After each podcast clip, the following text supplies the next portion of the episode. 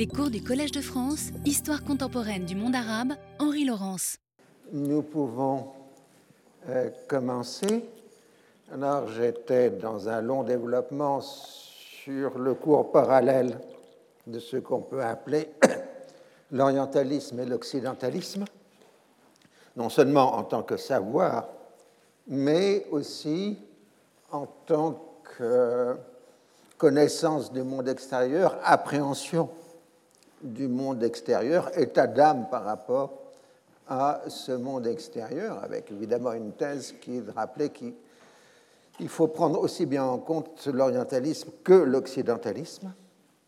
Et donc, euh, je parlais la dernière fois des transformations du XIXe siècle. Dans un premier temps, la supériorité européenne est reconnue en termes techniques. Et donc, on s'est dit, il suffit d'emprunter les techniques et de conserver le reste. Mais en réalité, euh, dès le milieu du XIXe siècle, même un peu avant, euh, ce compromis ne peut pas fonctionner euh, dans la mesure même où, d'abord, la supériorité européenne est toujours plus écrasante avec la montée de la révolution industrielle. C'est au milieu du 19e siècle, par exemple, je crois l'avoir déjà dit, que l'armement oriental décline et que les armées orientales sont obligées de s'équiper de matériel de guerre européen.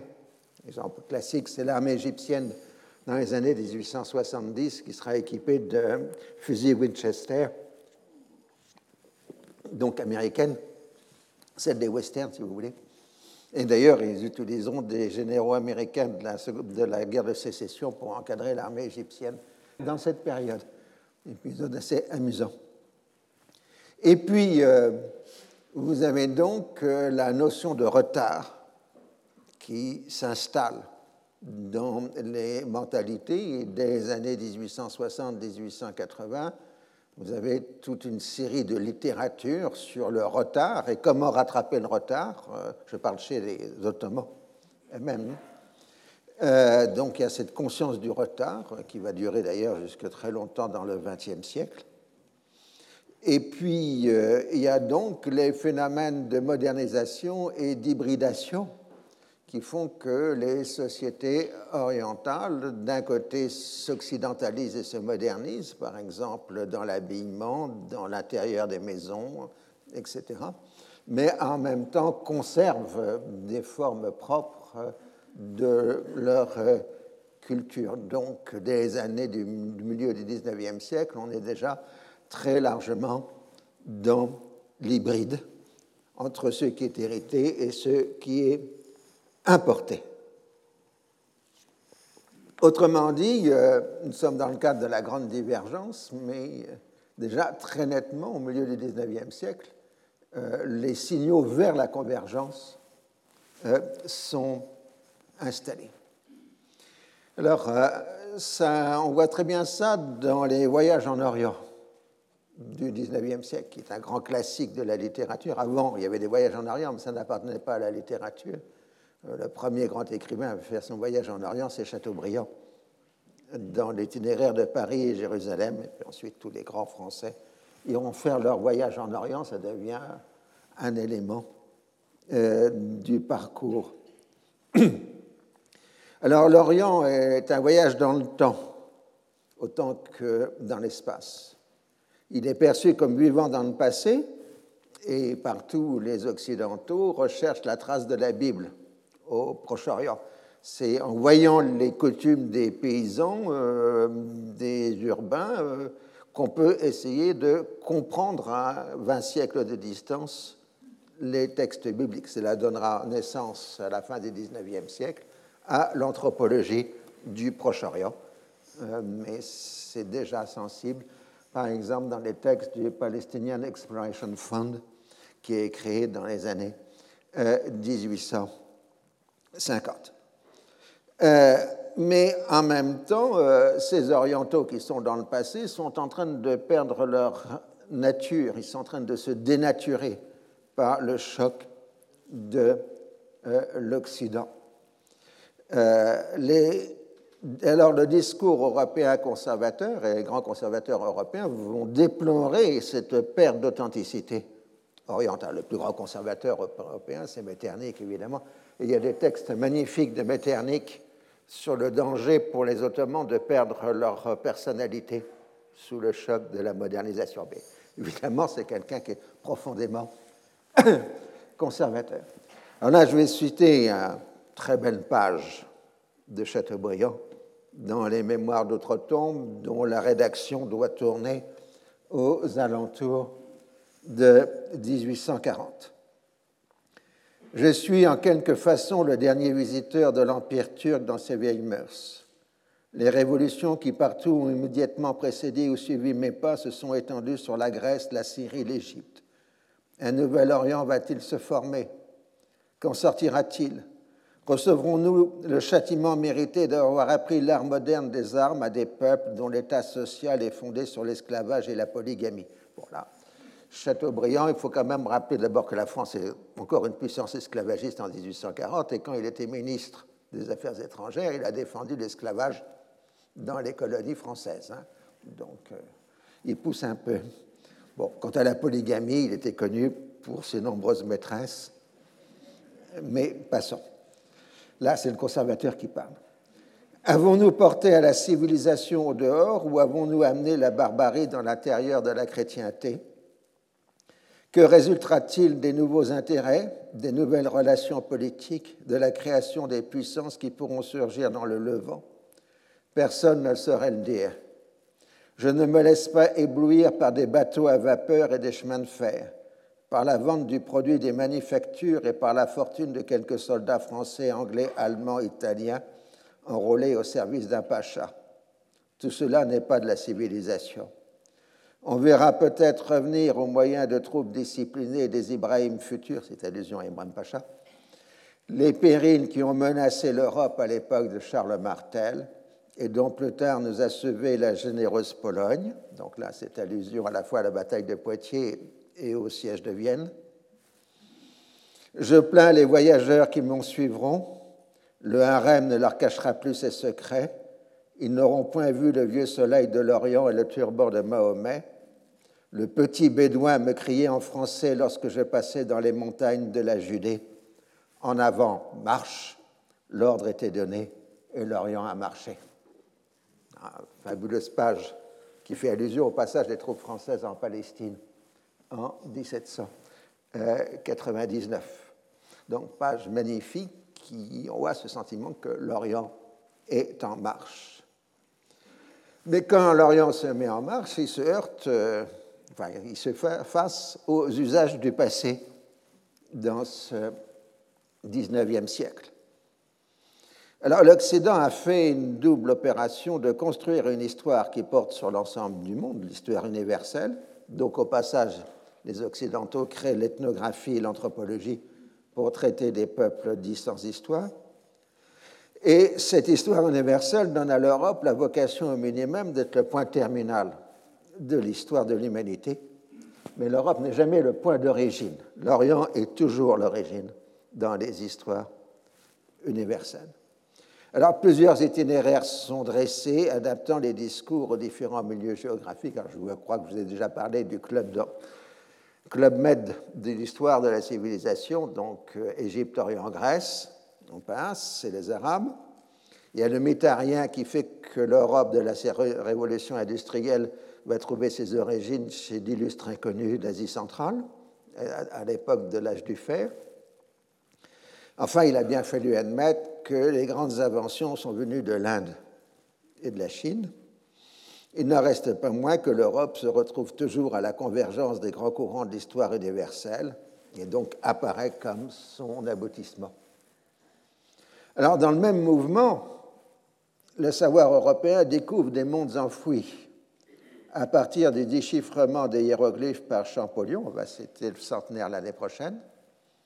La synergie entre la philologie et l'archéologie permet de faire émerger de grands ensembles historiques dont l'existence était connue ou soupçonnée.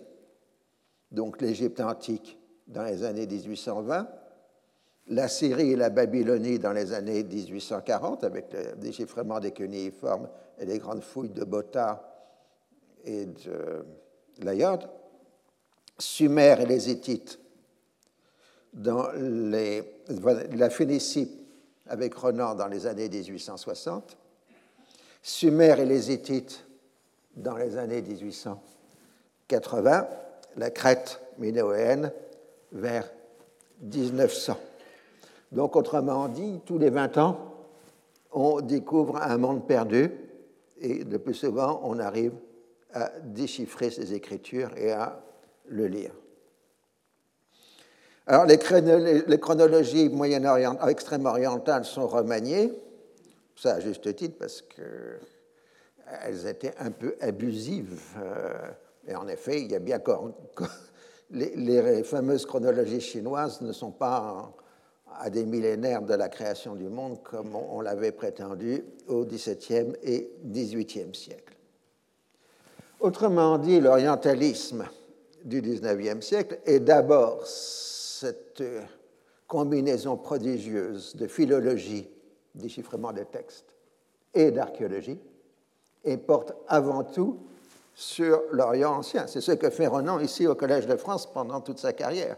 80% ou 90% de son travail, c'est de l'Orient ancien.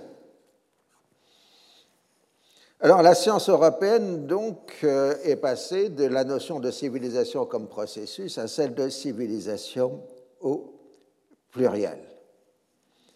Alors la question qui se pose, qui est à la base de ces civilisations Qu'est-ce qui fonde ces civilisations? Et comme je l'ai dit, c'est la philologie qui sert d'instrument de connaissance. Alors, les philologues européens avaient déjà au XVIIIe siècle identifié la parenté des langues sémitiques entre elles, ce qui n'avait posé aucun problème puisque ça correspondait aux, généalogies bibliques. Euh, ensuite, euh, on a la découverte de la parenté des langues indo-européennes entre elles qui s'échelonne, disons, entre 1790 et 1810, euh, c'est-à-dire en pleine période révolutionnaire. les Anglais lisent le sanskrit en Inde ils découvrent qu'en lisant le sanskrit, il y a une parenté avec le latin et le grec. Et puis pendant que les Français sillonnent l'Allemagne avec des touristes armés, les universités allemandes font la comparaison euh, des langues et donc annoncent qu'il existait quelque chose qui s'appelle de l'indo-germanique. alors les Français sont vexés et euh, ils diront que ce sont des Indo-Européens ou même des Ariens. L'arianisme étant d'abord une idée française pour enlever le privilège allemand de indo-germanique. Ah, bon, je repasserai en Allemagne, c'est pas grave. Alors ensuite, euh, on va analyser les langues sémitiques et puis on va encore rajouter les langues touraniennes euh, avec quelques problèmes pour savoir si le hongrois est une langue touranienne, le turc, le mogol etc. Et on va dire, euh, une langue est une analyse du réel. Chaque langue, chaque groupe de langues analyse le réel de façon différente. Donc chaque civilisation est portée par une langue ou un groupe de langues qui analyse le réel de façon différente. Et on aura donc des civilisations ariennes, indo-européennes, des civilisations sémitiques, des civilisations turques, touraniennes, etc. C'est une anthropologie linguistique qui, au XIXe siècle, sert à diviser le monde, ou l'interpréter, en tout cas avec le grand système de Renan en particulier, puisque les sémites inventent le monothéisme, tandis que les Indo-Européens porte la diversité et le monde moderne est la fusion du principe d'unité sémitique avec la multiplicité arienne. Bon, il a enseigné ça pendant quelques décennies ici. Euh, c'est toujours aussi intéressant. Alors l'autre problème dans ces voyages et dans ces interprétations est de savoir si l'Orient marche. Est-ce que c'est un simple plaquage de mœurs européennes ou si c'est euh, réellement un mouvement d'appropriation de la modernité euh, européenne? Vous comprenez, on est vexé quand Flaubert va en Orient avec Maxime Ducamp au milieu du XIXe siècle, ça ne l'intéresse pas de tomber sur un fonctionnaire ottoman qui chante des chansons de café-concert parisien, ce qu'il rencontre. Lui, il veut de l'authentique euh, et non pas de ce plaquage européen. Mais la notion de plaquage se trouve aussi contestée par le fait que, ben, l'Orient bouge justement, qu'en fait il y avait déjà des forces sociales qui étaient en mouvement dans l'Empire ottoman, même avant la, fin du XVIIIe siècle. Et que donc euh, ces forces sociales euh, bah, utilisent aussi à leur propre fin politique euh, ces idées européennes, ces concepts de civilisation, pour faire avancer leur propre intérêt matériel. Donc il faut bien comprendre que l'emprunt est une appropriation en fonction des besoins et non selon un mode de copie aveugle. Alors, euh, les orientaux vont aussi se servir de l'histoire de l'Europe euh, pour euh, contester l'Europe, ou en tout cas essayer de la rattraper. Vous avez dit dans un cours précédent que le protestantisme était une volonté de transformer l'Europe en utilisant son passé ancien, mais en fait en créer totalement euh, du nouveau. Eh bien, les réformateurs ou les réformistes musulmans du XIXe siècle vont faire la même opération en se revendiquant de l'exemple européen. D'autant plus que les Européens, enfin les protestants, apparaissent comme à la tête de la modernité à la fin du XIXe siècle. C'est ce qu'on appelait à l'époque la supériorité des anglo-saxons. En France, on va essayer de copier cette supériorité, par exemple, en créant en 1871 l'école libre des sciences politiques, qui s'inspirera de ce modèle euh, anglo-saxon. Alors donc, un Jamal Eddin al-Afrani euh, pourra se revendiquer comme étant le Luther de l'islam, c'est-à-dire que l'islam doit revenir à sa pureté origine, comme le christianisme l'a fait dans le protestantisme. Mohamed Abdou sera un peu plus sophistiqué. Il dira euh, les croisés catholiques sont venus en Orient, ils ont rencontré l'islam et ils ont ramené le protestantisme. Ah, euh, mais on voit cet exemple européen servir aux besoins du réformisme euh, musulman. Mais reste à définir cette question de pureté des origines. C'est une question qui reste ouverte euh, jusqu'à aujourd'hui. Est-ce que le retour à la pureté des origines signifie une imitation, enfin retour aux anciennes pratiques des origines, ou à la recréation, à retour à l'esprit créateur des origines? Autrement dit, la question est imitation ou récréation. Et on trouve la même affaire dans le, à l'intérieur du judaïsme du XIXe siècle, entre le judaïsme réformé, qui se veut de recréation, et le judaïsme orthodoxe, qui veut défendre le maintien des pratiques anciennes. Alors, au début du XXe siècle, on ira en Orient jusqu'à apprendre radicalement ce qui est de plus moderne dans la pensée politique européenne. Les jeunes Turcs euh, s'inspireront largement d'Auguste Comte. Le journal des jeunes Turcs euh, aura comme devise ordre et progrès, c'est-à-dire la devise des positivistes. Sinon, les jeunes Turcs seront aussi influencés par euh, Herbert Spencer. Autrement dit, les jeunes Turcs du début du XXe siècle sont dans la radicalité moderne européenne. J'avais déjà signalé qu'il y avait aussi des, des influences saint-simoniennes dès les années 1830, 1840 pour l'Égypte, en tout cas.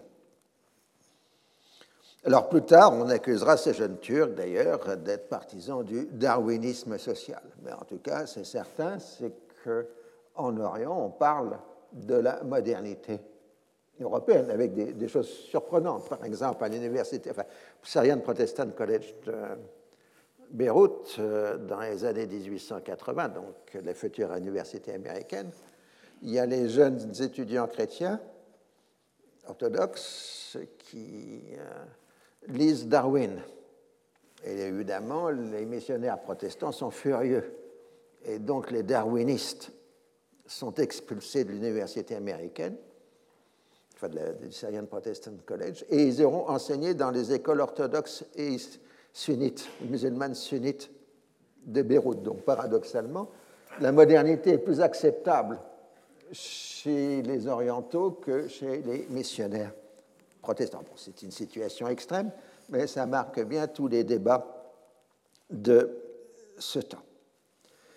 Mais si on emprunte la modernité européenne, c'est toujours dans une logique de rattrapage de la modernité. Ce sont tout ce qui vient, tout ce qui est emprunté est vu comme des instruments de rattrapage.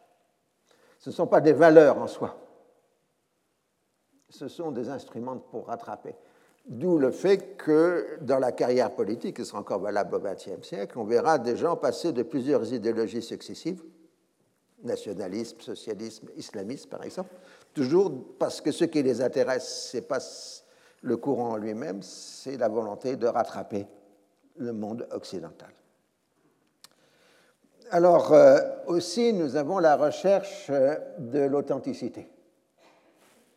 Euh, les Afrani ou Abdou, par exemple, marquent combien l'accusation de fanatisme musulman n'a pas de sens quand on regarde ce que font les Européens dans leur histoire et ce qu'ils font maintenant.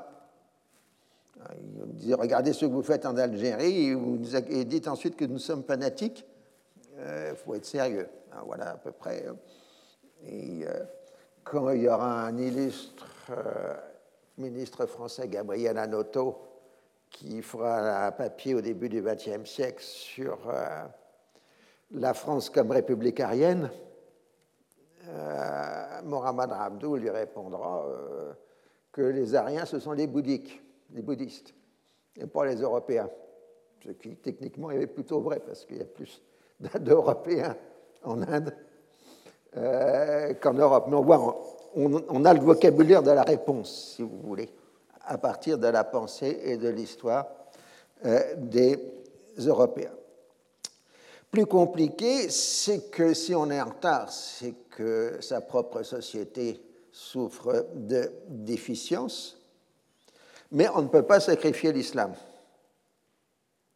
Et euh, donc, euh, les réformistes et tous les courants en général de la fin du XIXe siècle vont se lancer dans une littérature apologétique de l'islam qui va conduire au paradoxe que plus les institutions islamiques traditionnelles se désagrègent, plus ils élaborent une utopie islamique nouvelle. En fait, l'islam dès la fin du XIXe siècle, euh, commence à devenir un contre-Occident. Il n'est plus défini par rapport à Dieu, mais par rapport au rejet de l'Europe occidentale. Donc, à la fois on rejette l'Occident, mais en même temps, comme on se situe perpétuellement par rapport à lui, c'est qu'on ne peut pas le rejeter, il est là, il est inévitable. C'est ce qu'on a appelé la politisation ou l'idéologisation de l'islam en tant que résistance à la domination étrangère, mais aussi comme tentative de surmonter le choc narcissique provoqué par l'incompréhensible, puisqu'il est incompréhensible que ceux qui ont la meilleure des religions et la meilleure des sociétés se trouvent dominés euh, par les autres. Il y, a quelque chose qui ne va pas.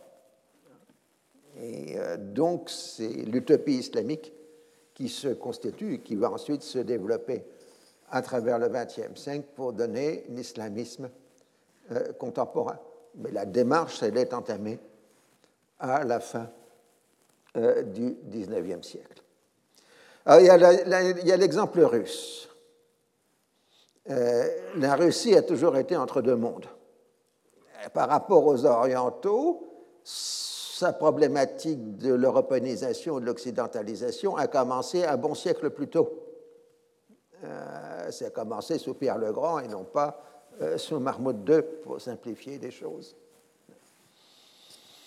Et en Russie, au XIXe siècle, on a l'opposition entre les slavophiles qui défendent l'authenticité de la culture russe et la nécessité pour les Russes de s'inspirer de leurs propres institutions pour euh, construire un monde nouveau, et les occidentalistes euh, qui disent en Russie que ben non, euh, tout ça ne fait qu'enfermer la Russie dans son marasme et que c'est en allant à l'Occident que l'on trouvera les clés de la force, de la puissance, etc. Autrement dit, les slavophiles vont défendre euh, l'existence d'un génie slave ou russe, euh, tandis que les autres euh, vont défendre l'occidentalisation. vous savez que ça va donner naissance par des séries de courants successifs et d'étapes successives au parti bolchevique, qui sera l'ultime expression forte euh, de l'occidentalisme par la voie révolutionnaire. Et puis aujourd'hui, le débat a repris dans la Russie euh, de euh, Poutine. Alors il s'est donc construit en Russie au XIXe siècle un nationalisme autoritaire, se voulant fonder sur l'histoire et le génie russe et slave. Mais il faut quand même reconnaître que cette slavophilie s'est accompagnée d'une extraordinaire avancée culturelle, puisque la Russie s'est trouvée dès la seconde moitié du XIXe siècle dans l'avant-garde culturelle de l'Europe, aussi bien dans la musique, dans les arts, euh, dans euh, la littérature. On pense à Dostoïevski, Tolstoï, etc.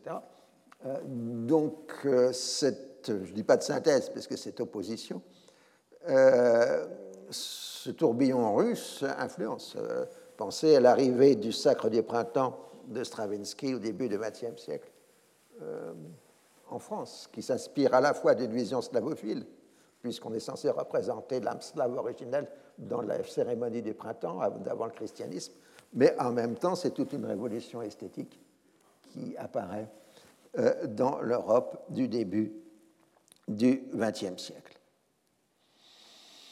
Alors, euh, en Orient, on a plutôt l'opposition entre un matérialisme européen, qu'on va dire c'est bien assez fort, mais c'est du matérialisme, tandis que nous, les orientaux, euh, nous avons l'esprit. Nous sommes des gens qui avons l'esprit, donc ils vont défendre le spiritualisme oriental contre euh, le technicisme européen. Alors, c'est des choses qu'on va trouver en particulier en Inde. On a des grands mouvements comme la théosophie euh, en Inde qui essaye de faire une synthèse entre l'ésotérisme occidental et l'ésotérisme oriental. Et c'est le début de toutes ces pratiques orientales qui vont arriver euh, en Europe, le yoga, euh, l'esprit indien, la méditation, les chakras, etc. Bah, tout ça, c'est une production de la fin euh, du XIXe siècle. on voit d'ailleurs que les Occidentaux qui participent à la théosophie en Inde euh, seront aussi des gens qui soutiendront le nationalisme indien euh, contre la domination britannique. Autrement dit, quand vous êtes affaibli, vous vous retournez vers l'esprit, la spiritualité, euh, parce que c'est le seul moyen de compenser la domination technique de l'autre, et l'Europe connaîtra ça dans l'entre-deux-guerres, puisque dans l'entre-deux-guerres, la domination, c'est les Américains qui vont dominer la technique.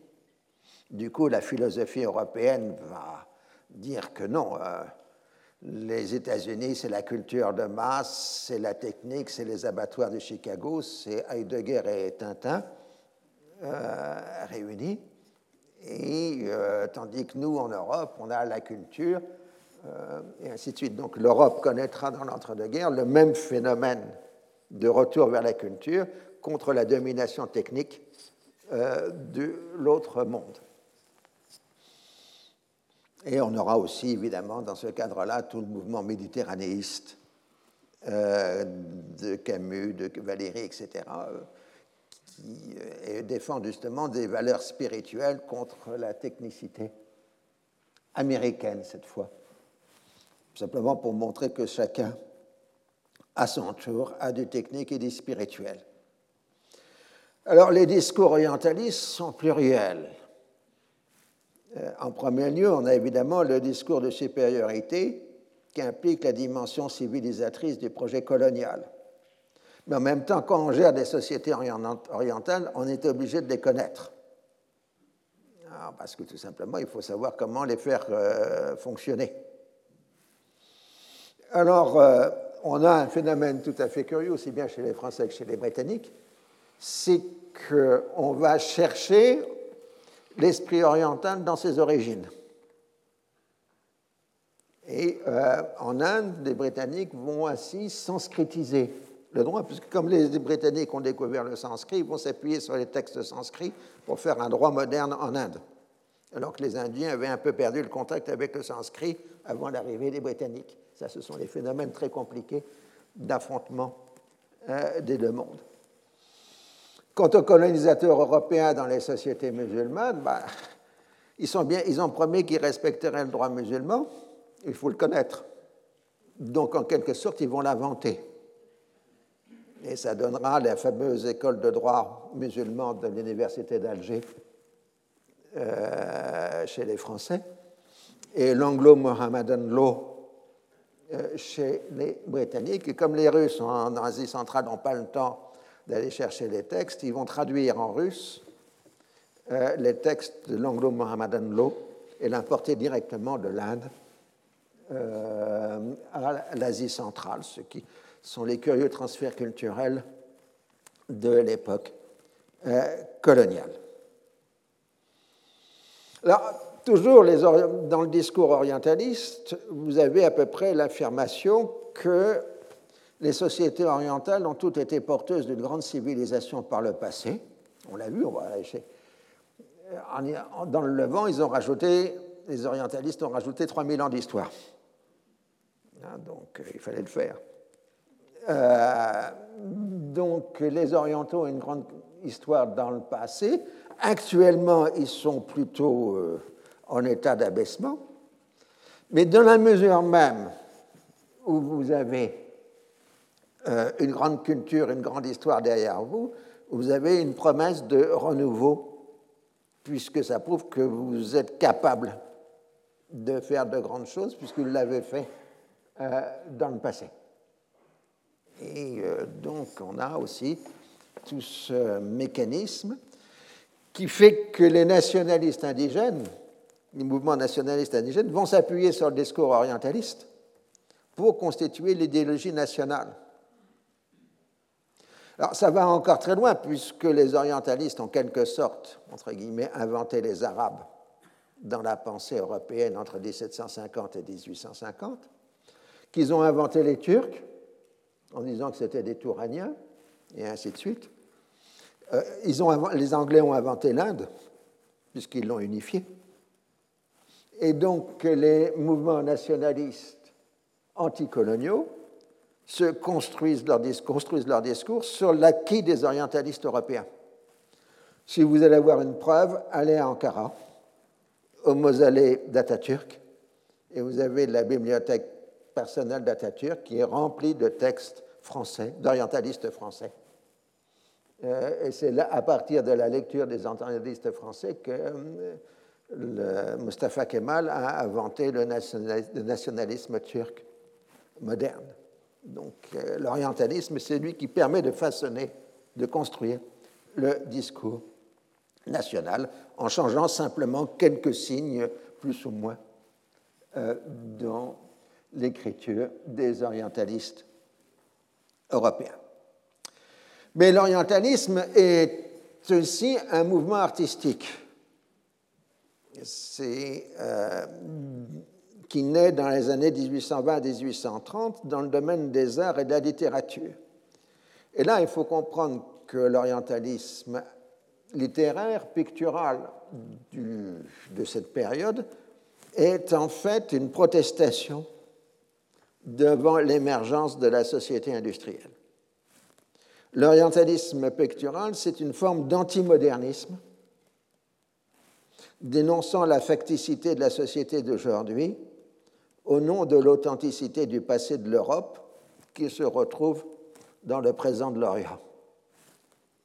Les mêmes peintres font souvent les représentations de l'antique et inventant ainsi tout le signal, les signaux picturaux qui donneront naissance au péplum au XXe siècle.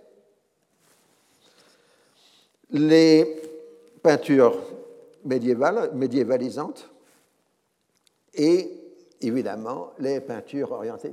regardez un peintre comme Jérôme, vous avez les trois. Hein, les antiques, les médiévaux et les orientaux mais toujours dans une logique de forte couleur. Et cette idée chez les peintres orientalistes, c'est que les couleurs orientales sont une protestation contre la grisaille européenne. Alors on a donc euh, toute, toute l'ambiguïté du colonialisme européen, qui se targue d'être une mission civilisatrice et modernisatrice, mais qui contient en lui un jeu de valeurs défini comme archaïque de justice et de loyauté. Euh, alors que la démocratie progresse en Europe, les coloniaux demandent à leurs sujets indigènes d'être loyaux et, en échange, les Européens donneront leur justice. Donc, euh, le mouvement colonial est un mouvement en arrière de l'histoire du point de vue des valeurs. Et on va voir euh, au début du XXe siècle toute une débauche médiévalisante et orientalisante chez les coloniaux européens. Alors ce sera l'Inde de leur Curzon avec les grandeurs bars, qui est une pure invention britannique, où on amène avec forte couleur euh, tous les princes indiens saluant la couronne euh, britannique et penser au Maroc de Lyotet, euh, qui est une création parfaitement orientaliste, mais qui n'empêche pas par ailleurs Lyotet de faire des villes modernes, du chemin de fer, du télégraphe, de l'urbanisme, etc. Mais le Maroc de Lyotet, c'est aussi cette frénésie orientalisante et euh, médiévalisante du début du XXe siècle. Alors, euh, c'est là on passe maintenant à la question essentielle de l'universalisation. Si l'Orient est contraint de s'occidentaliser, ne serait-ce que pour survivre, l'Orient, enfin l'Occident, qui a son projet d'universalisation, est conduit à s'orientaliser doucement dans la continuité des siècles précédents, parce que j'avais déjà signalé que dans les intérieurs européens du XVIIe et du XVIIIe siècle, vous aviez beaucoup d'objets orientaux. L'architecte, donc si vous regardez les intérieurs 1900, c'est une espèce de bric-à-brac dans lequel on trouve beaucoup d'objets orientaux, aussi bien de pays musulmans, indiens, chinois, etc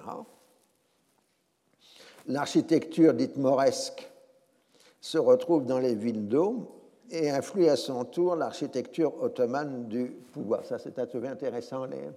Euh, l'architecture mauresque, celle qui sert à, à représenter les villes d'eau de la fin du XIXe siècle, c'est-à-dire le début de la société des loisirs. Mais le mauresque ottoman, c'est l'architecture du pouvoir, c'est le sérail, c'est la, gare moderne. Hein. Pour ceux qui connaissent Damas, c'était la gare du Hejaz. Euh, les, expositions universelles diffusent les formes mondiales partout euh, dans le monde. Et les arts asiatiques, et un peu plus tard africains, alimentent les grandes révolutions esthétiques européennes. Donc l'universalisation doit être prise comme un processus à double sens. et les projections de l'Occident sur les autres et intériorisation des Orients en Occident. Toutes les formes d'orientalisme convergent dans ce sens. On est dans la dynamique de l'appropriation culturelle qui se continue jusqu'à aujourd'hui. Euh, le jazz des Afro-Américains est maintenant pratiqué sur tous les continents. Les Japonais ont adopté la musique romantique européenne. C'est par l'internalisation de l'autre que l'universel est possible. C'est donc euh, un processus réflexif. On s'universalise et non pas on universalise. Euh, chaque société, à sa manière et en fonction de ses héritages culturels et historiques, s'universalise, ne serait-ce du fait de la mondialisation, puisque à partir de 1880, on est dans un monde où on peut faire le tour du monde en 80 jours, selon le modèle présenté euh, par Jules Verne. L'universalisation s'accompagne d'une pluralité de modernisations en fonction des patrimoines culturels et des rapports de force souvent liés à la géographie. Pour le dire plus clairement, et ça va choquer certains, j'espère, l'occidentalisation du monde a pour corollaire l'orientalisation de l'Occident, qui, de ce fait, fait entrer en dialogue les différents Orients, philosophie indienne, mystique musulmane, art africain, peinture japonaise, etc. De toute façon, il n'a jamais existé de culture, de culturelle ou de civilisation qui soit totalement close sur elle-même et imperméable à toute transmission venue de l'extérieur. Dans sa longue histoire, l'ancien monde, défini par la continuité géographique de l'Asie, de l'Europe et de l'Afrique, a toujours connu une circulation des marchandises, des hommes, des techniques et des idées. Les civilisations ne sont jamais séparées les unes des autres elles s'emboîtent, s'influencent, s'interpénètrent. Durant au moins trois millénaires, chaque partie de cet immense ensemble s'est approprié ce qui venait des autres parties, tout en procédant à une sélection particulière de ces nouveaux apports en fonction de ses propres intérêts. Pensez à ce qu'on appelle les chiffres arabes qui viennent d'Inde et qui sont arrivés seulement au XIIIe siècle en Europe, mais les Arabes les ayant adoptés et arabisés euh, bien avant. De même, on peut penser à l'invention de l'algèbre qui arrive en Europe aussi dans les mêmes époques. L'algèbre est créée en Asie centrale, au roi. Et on peut voir d'autres choses. Le papier est une invention chinoise. Et on peut passer à d'autres éléments. Et pensez par exemple que l'Antiquité tardive a inventé le codex, c'est-à-dire le livre, et que l'islam n'est pensable que, là, par la jonction du codex venu de la, enfin, hérité de l'Antiquité tardive et euh, du papier venu de Chine. Ce qui permet de multiplier les moyens de connaissance dans le monde musulman de l'époque euh, abbasside. Euh, si vous voyez, si vous allez dans une synagogue, vous voyez des rouleaux, des volumens. C'était le mode de stockage des données jusqu'à la plus grande partie de l'Antiquité. Le codex apparaît à la fin de l'Antiquité, c'est-à-dire le livre. Vous n'avez pas de volumen pour le Coran, vous n'avez que des codex. Alors, euh, on, va passer maintenant à la grande convergence. Alors, la problématique de la modernisation pourrait être définie comme une resynchronisation entre l'Occident et le reste du monde, the West and the rest. dès le milieu du XIXe siècle, il existe clairement un Orient moderne à côté de l'Orient traditionnel. C'est celui qui gâche la vie des voyageurs en Orient. À la fin du siècle, le Japon en donne une démonstration magistrale en ébranlant au passage tous les mondes dominés quand les les Japonais, en 1905, gagnent la guerre contre la Russie. Euh, le fait colonial est une domination directe européenne et américaine pour ce qui concerne les Philippines. Elle est asiatique et nord-africaine. la ruée vers l'Afrique à la fin du XIXe siècle y ajoute l'essentiel de ce continent. Et dans le discours colonial, dans la pratique coloniale, tout simplement, c'est la logique de la mise en valeur. D'autant plus que les coûts de la colonisation sont élevés. En fait, euh, c'est un grand problème pour les historiens. Est-ce que la colonisation a été rentable? Euh, Et les économistes euh, avancent des tas d'arguments pour montrer que la plupart du temps, ce n'est pas le cas. Alors, en tout cas, dans la plus grande partie du domaine colonial, comme les coûts d'administration sont élevés, ben, on sous-traite. C'est ce qu'on appelle le gouvernement indirect. Et en fait, comme tous les empires du passé, les empires coloniaux européens sont d'abord des empires de la négociation. Alors certes, on a quelques forces armées pour euh, faire sentir le bâton si on en a besoin, mais la plupart du temps, euh, on négocie. Ah, j'ai connu encore euh, des anciens de la France d'outre-mer, donc des fonctionnaires coloniaux, je peux vous dire qu'ils se trouvaient tout seuls avec leurs épouses euh, au fin fond d'un pays. Euh, il n'y avait pas un Européen à 50 km et ils géraient les affaires avec les notables locaux. Euh, le problème du tiers-monde, il est né le jour où on a envoyé les gens du tiers-monde à l'ENA en France. Et alors là, ils ont ramené toutes les pratiques bureaucratiques françaises. Mais avant, c'était débrouillez-vous et c'est la même chose chez les Britanniques. Hein. Il y avait à peu près un fonctionnaire colonial euh, pour 50 000 ou 100 000 habitants dans le Soudan anglo-égyptien. Imaginez que l'Angleterre a contrôlé l'Inde avec 1000 fonctionnaires de l'Indian Civil Service. Euh, c'est extraordinaire quand on y pense. Alors, l'intelligence des Britanniques, c'est d'avoir indianisé plus tard l'Indian Civil Service. Au moment de l'indépendance, deux tiers de l'Indian Civil Service étaient composés d'Indiens. Mais c'était, on les appelait les mandarins. C'est avec entre 1000 et 1500 personnes, vous tenez un pays de plusieurs centaines de millions d'habitants. C'est ça le colonialisme. Donc c'est une négociation. Et euh, donc, si vous négociez, c'est que vous avez des partenaires.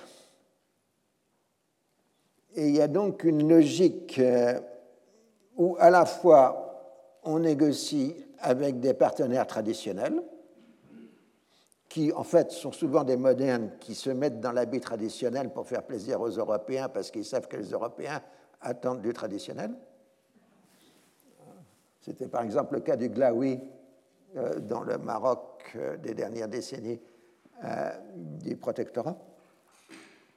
Mais aussi, vous avez l'arrivée d'une élite moderne. Parce qu'au bout d'un certain temps, avant de coloniser les gens, ben les, fils de notables ou les autres, ils vont dans les universités européennes ils reviennent avec des diplômes européens. Et quand ils arrivent avec des diplômes européens, ils disent mais Pourquoi vous, vous restez là Puisque maintenant que moi je suis diplômé, c'est à moi d'avoir le pouvoir.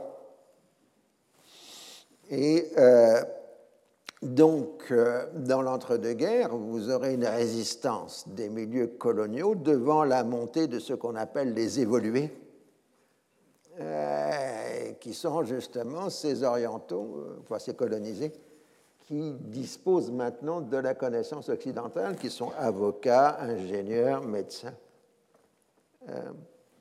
pharmaciens.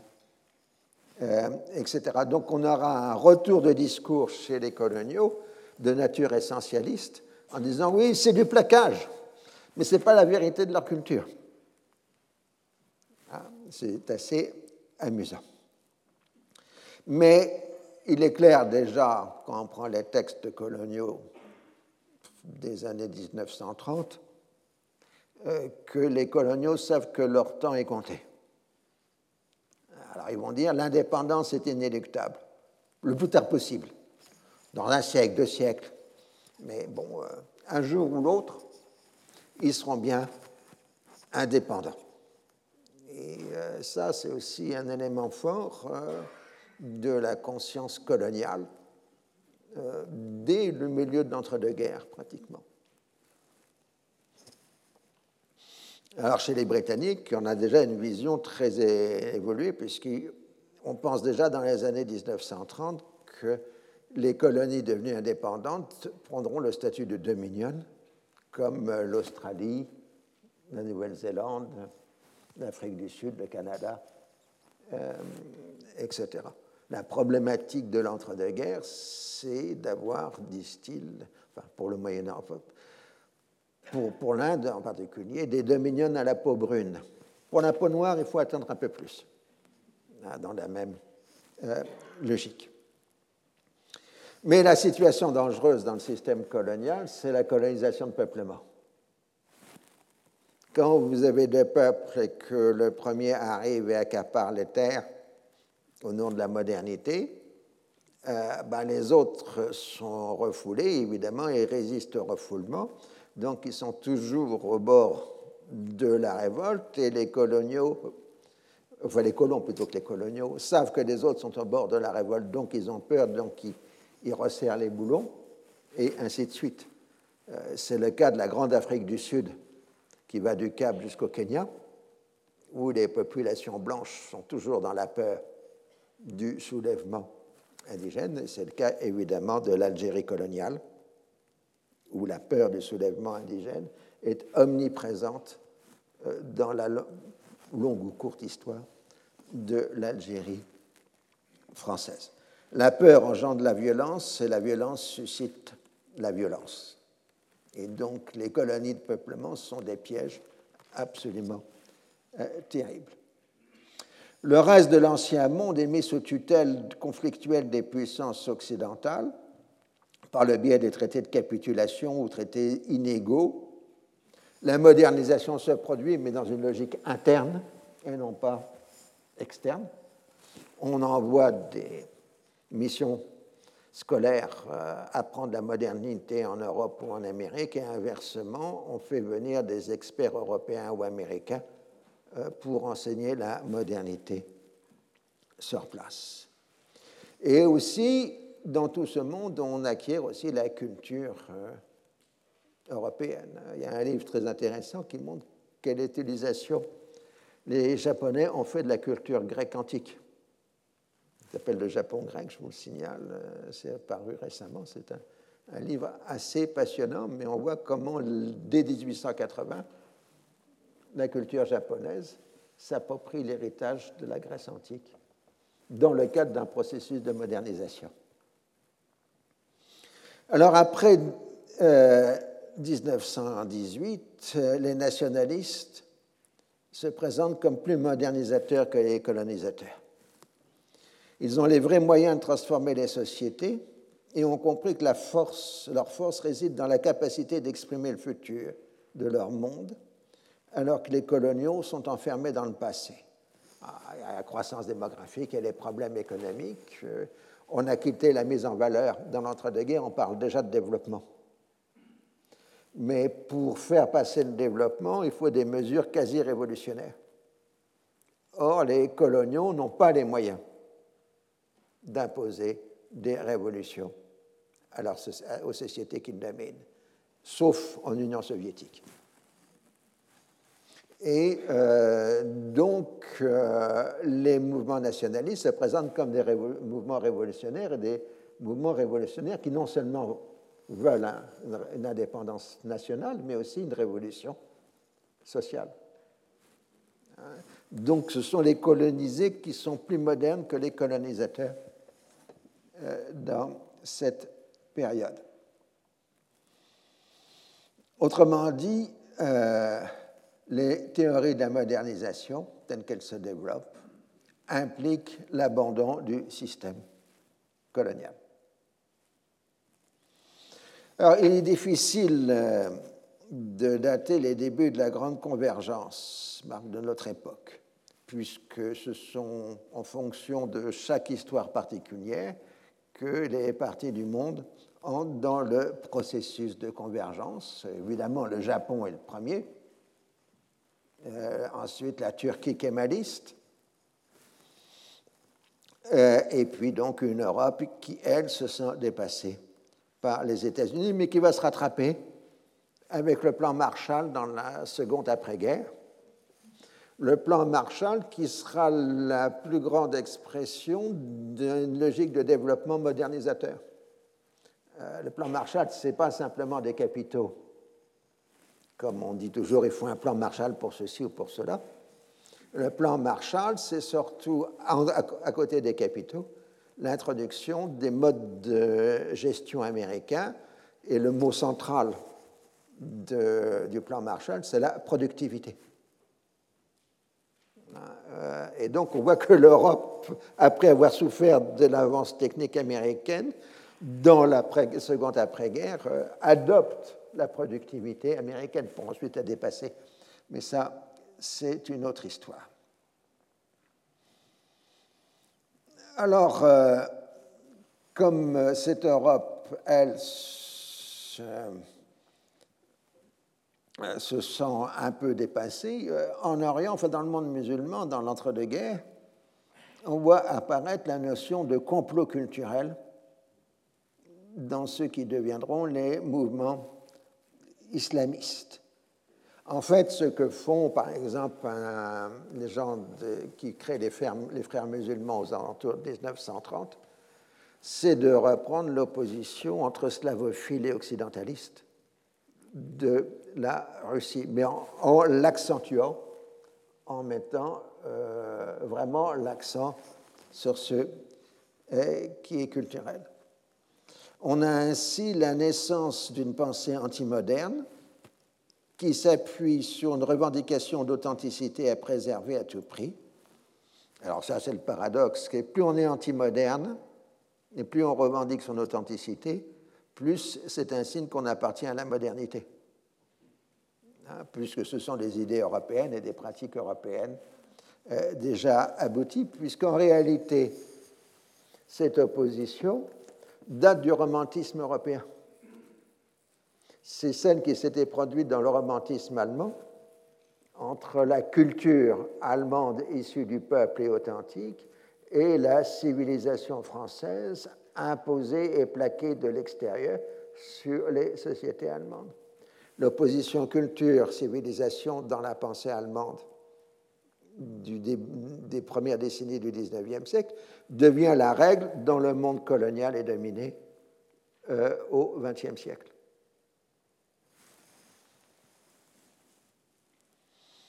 Alors, euh, c'est le fait aussi que déjà en Europe, dans les années 1880, on a le développement d'une pensée organiciste et ce que j'ai appelé jadis, ce que je maintiendrai, parce que quand même personne ne me l'a repris jusque-là, authentitaire, euh, qui fonde le rejet de l'autre, mais de l'autre qui est en soi-même. C'est la nature de l'antisémitisme qui apparaît vers 1880 en Europe, rejet du judaïsme en Russie, anti-race en Allemagne, anti-histoire en France. Parce que euh, les Français ne peuvent pas se penser en termes de race, ils peuvent se penser qu'en termes d'histoire. C'est Barès, Maurras, etc. En se prenant à l'autre, on se prend en réalité à soi-même. Autrement dit, avec un décalage d'un demi-siècle, l'antimodernisme des islamistes reprend les catégories de la pensée extrémiste européenne de la fin euh, du XIXe siècle. Et évidemment, cette vision complotiste qui fonde l'antisémitisme en Europe va se décaler vers le monde musulman euh, dans l'entre-deux-guerres. Mais euh, plus dans une logique d'évolution parallèle que d'importation directe, avec évidemment la complexification qui est posée par la question euh, de Palestine. Le malheur des Juifs, c'est en quelque sorte, c'est d'avoir été identifié d'abord en Europe, puis ensuite dans le reste du monde, comme étant les fondateurs de la modernité, ce qu'ils n'ont pas été, puisqu'ils sont pratiquement absents des Lumières, des premières décennies de la révolution industrielle, etc. Bon, la modernité a apporté aux Juifs l'émancipation, ce qui est immense. Mais trouver des penseurs juifs de la modernité, il faut attendre la fin du 19e siècle. si on a Marx, mais, il est, des descendants de Couvertu, etc. Mais Marx, Freud, Einstein, etc., ce sont des gens qui, qui sont déjà dans une modernité déjà largement avancée. Ils ne sont pas des fondateurs. Mais euh, pour les antisémites, euh, le monde juif est ce qui diffuse cette modernité que l'on rejette parce que la définition même du juif, c'est l'inauthentique dans le discours euh, antisémite, y compris chez de guerre, mais certains ne veulent pas l'entendre. Donc, euh, nous étions toujours sur euh, l'orientalisme et l'occidentalisme. Nous avons parcouru jusqu'au début du XXe siècle. Et dans cette heure, euh, nous terminerons sur le XXe siècle et nous aborderons, si le temps nous le permet, euh, le problème de la violence au XXe siècle, ce qui est un autre sujet. Euh, mais c'est un peu du coq à l'âne ici. Alors, ce que je veux dire, c'est que si la colonisation au XIXe siècle était perçue, ressentie comme un mouvement irrésistible, il en a été de même pour la décolonisation. Euh, et dès les années 1960-1980, la modernité révolutionnaire à vocation universelle s'est exprimée dans un anti-impérialisme à vocation tricontinentale. C'était l'époque de la guerre froide, la revue Partisan en France. Euh, bien que la technique soit toujours élaborée dans un monde dit développé, puisque maintenant on dit plus civilisé, après 1945 on dit développé, ou se développer, puis ensuite en voie de développement, puis ensuite en voie d'émergence. Bon, on pourra continuer euh, la liste, on trouvera toujours du vocabulaire. Euh, de monde développé auquel maintenant le Japon fait partie. Administrativement, les civilisations sont devenues des aires culturelles parce qu'on sentait que ça faisait un peu le colonial de conserver le titre civilisation au pluriel. On est euh, maintenant dans les théories de la modernisation qui s'opposent à la tradition. On modernise les sociétés, il faut changer les traditions qui sont euh, qui bloquent les sociétés.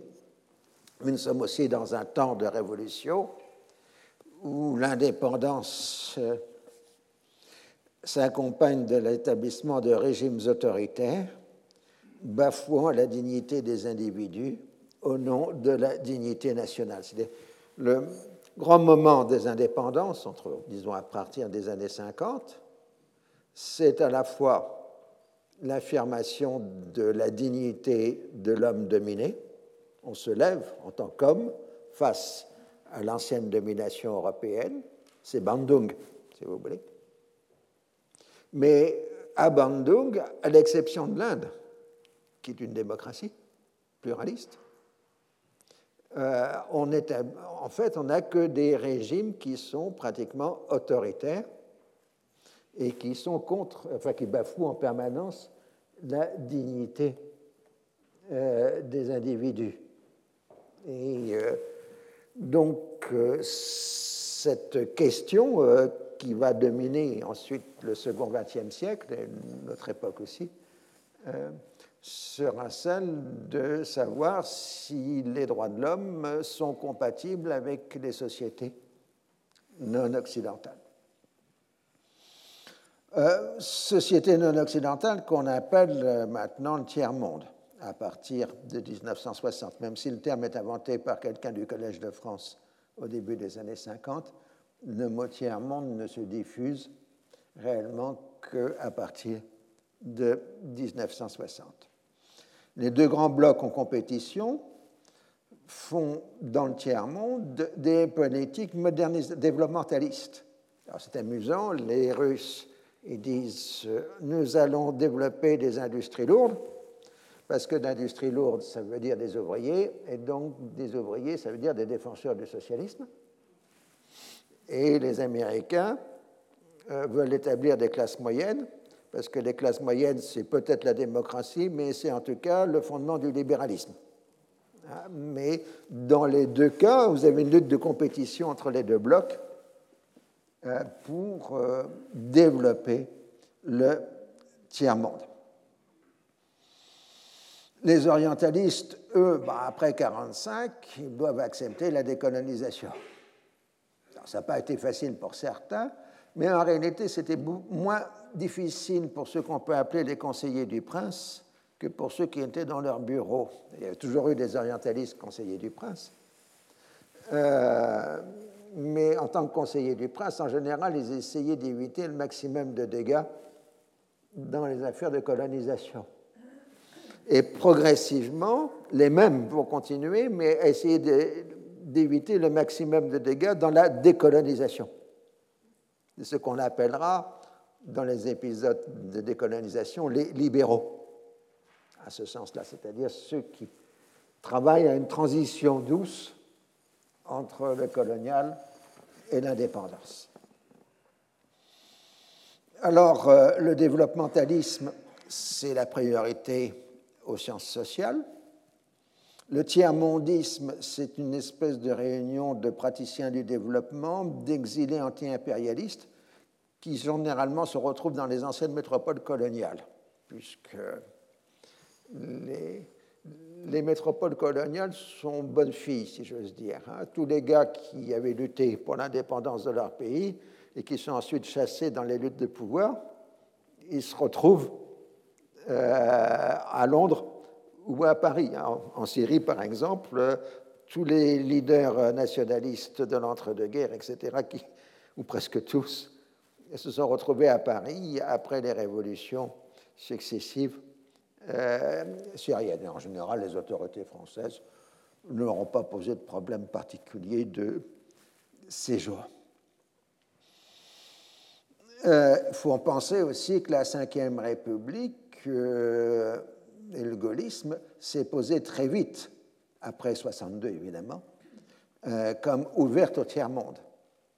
Et la France s'est posée comme modèle pour les pays du tiers-monde. Il y a un tiers-mondisme gaulliste qui est très important dans la haute administration euh, française. Alors après 1980, il faut se rendre compte que la fameuse technique qui était russe, américaine et européenne, ben maintenant elle cesse d'être leur monopole, et japonaise, puisque maintenant les autres aussi se saisissent de la technique. Et on a une nouvelle peur qui est inversée, c'est celle que les anciennes métropoles coloniales commencent à ressentir devant la diversification croissante de leur population avec l'arrivée, nous aurons l'occasion d'y revenir, des migrations de populations euh, venues de l'ancien empire colonial pour les anciennes métropoles coloniales. Mais des pays qui n'avaient pas de métropole, qui n'avaient pas de colonie reçoivent aussi des migrants du tiers-monde.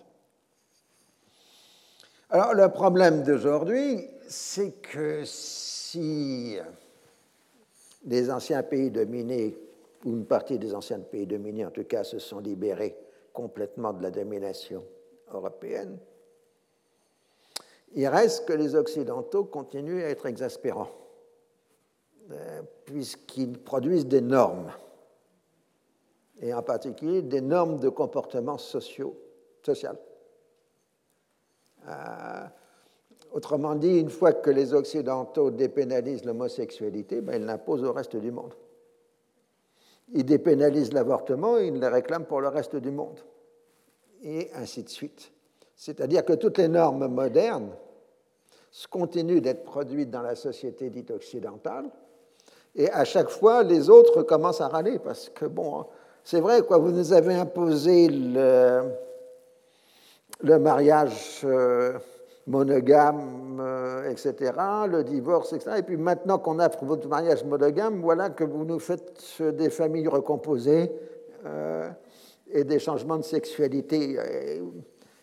C'est exaspérant pour les. C'est toujours le même problème. À chaque fois qu'on atteint un niveau, les Européens ou les Occidentaux sont passés à l'échelon supérieur euh, de et continuent de vous embêter avec ça.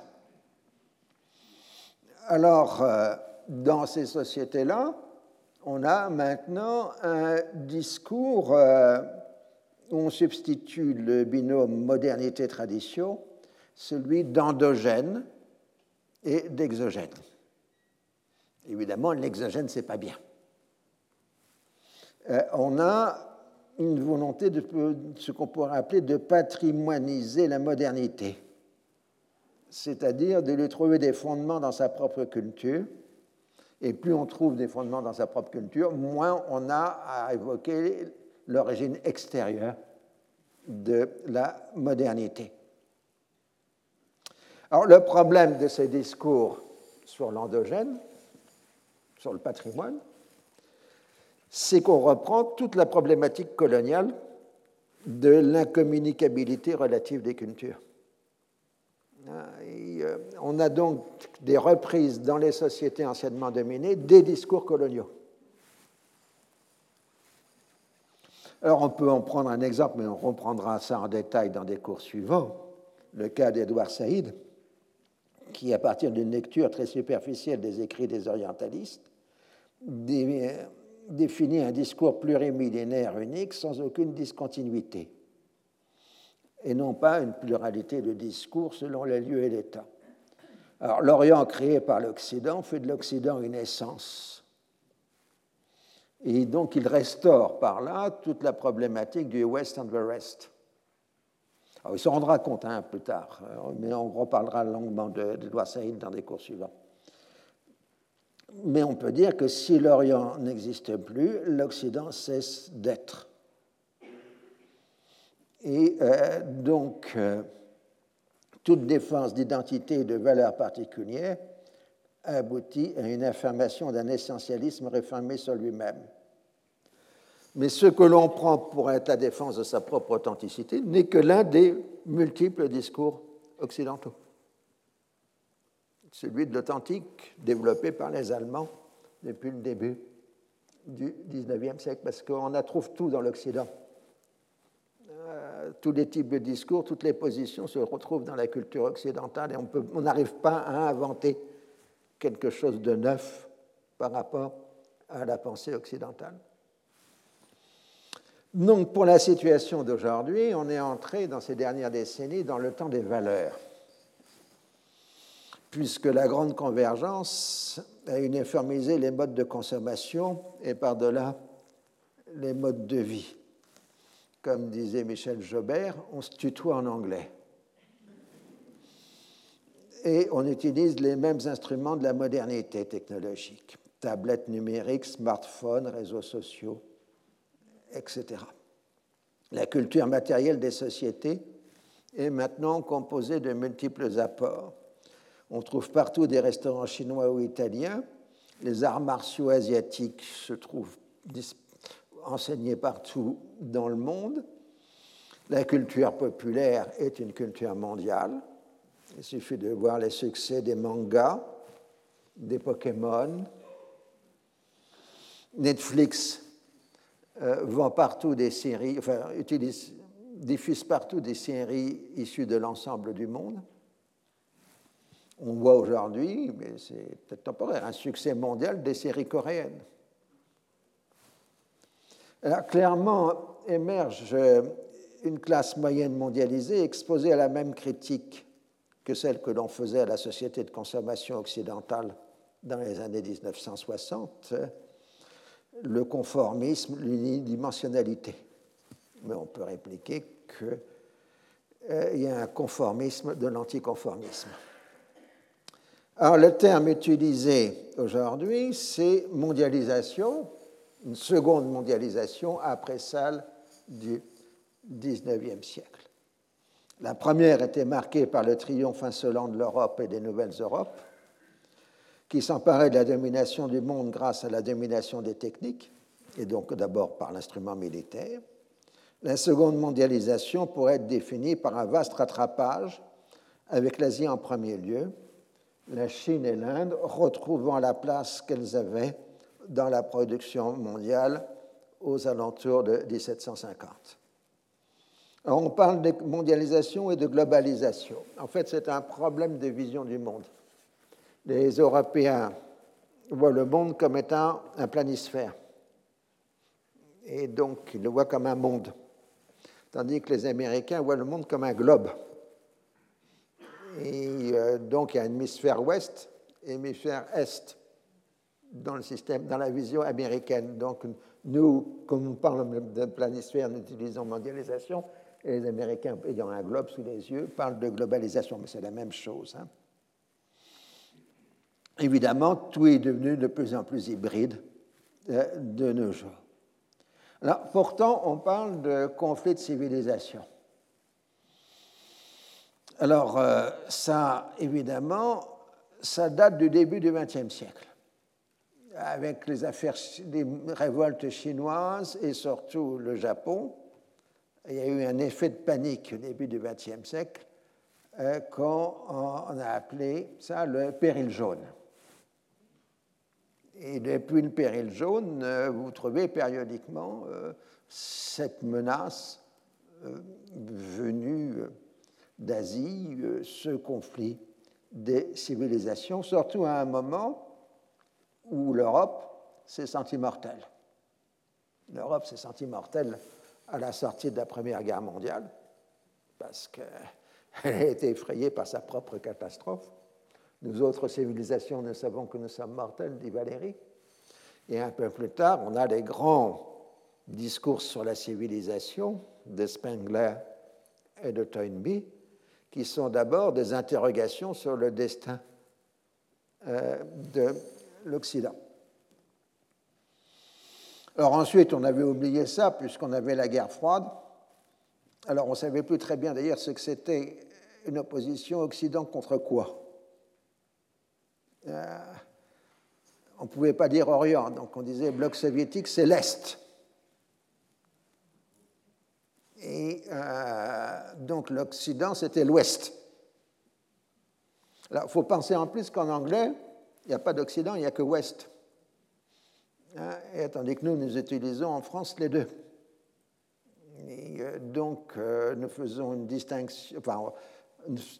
Donc, il y a toujours une ambiguïté géographique et culturelle chez les anglo-saxons sur le terme Occident, qui souvent ne désigne qu'un bloc politique et non pas une réalité euh, culturelle.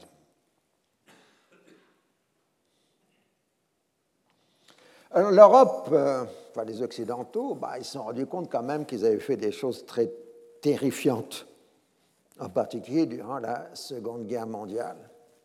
Et donc ils ont restauré, enfin construit tout un ensemble normatif, et ça c'est passionnant à étudier, en dépit de la guerre froide et au début même de la guerre froide.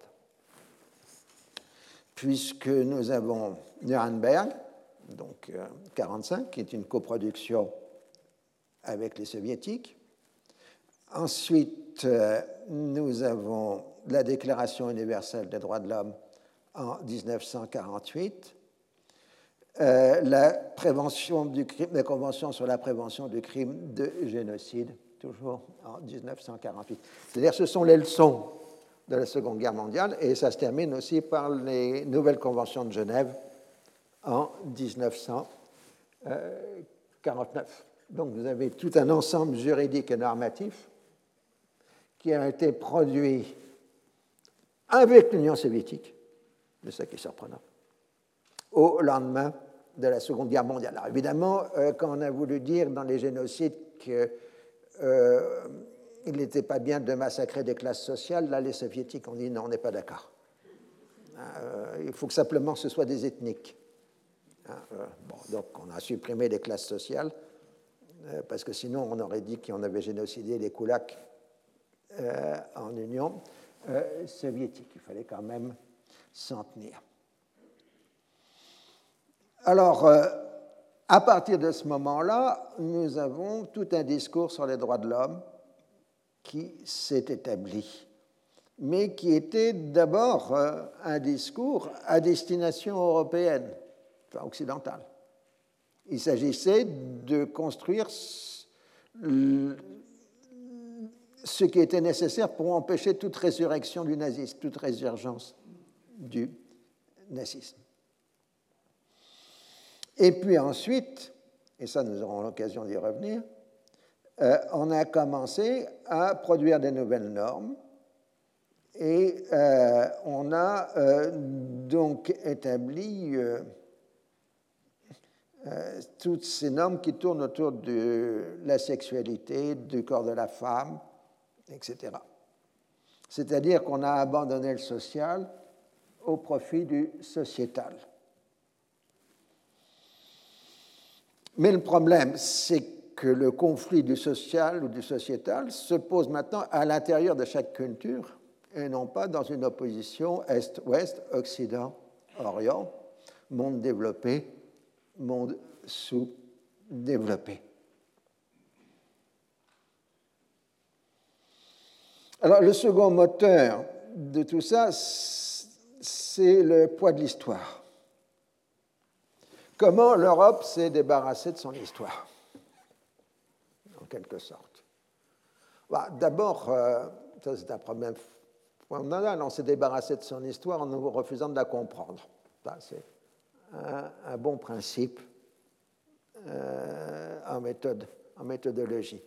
Euh, quand il y a eu les guerres de religion en Europe, pour se dispenser, pour empêcher que les guerres de religion continuent de se produire, donc après la fin de la guerre de 30 ans, si vous voulez, on a, la pensée européenne a abandonné euh, la compréhension des moteurs de la guerre de religion et on a inventé à la place la pensée des Lumières.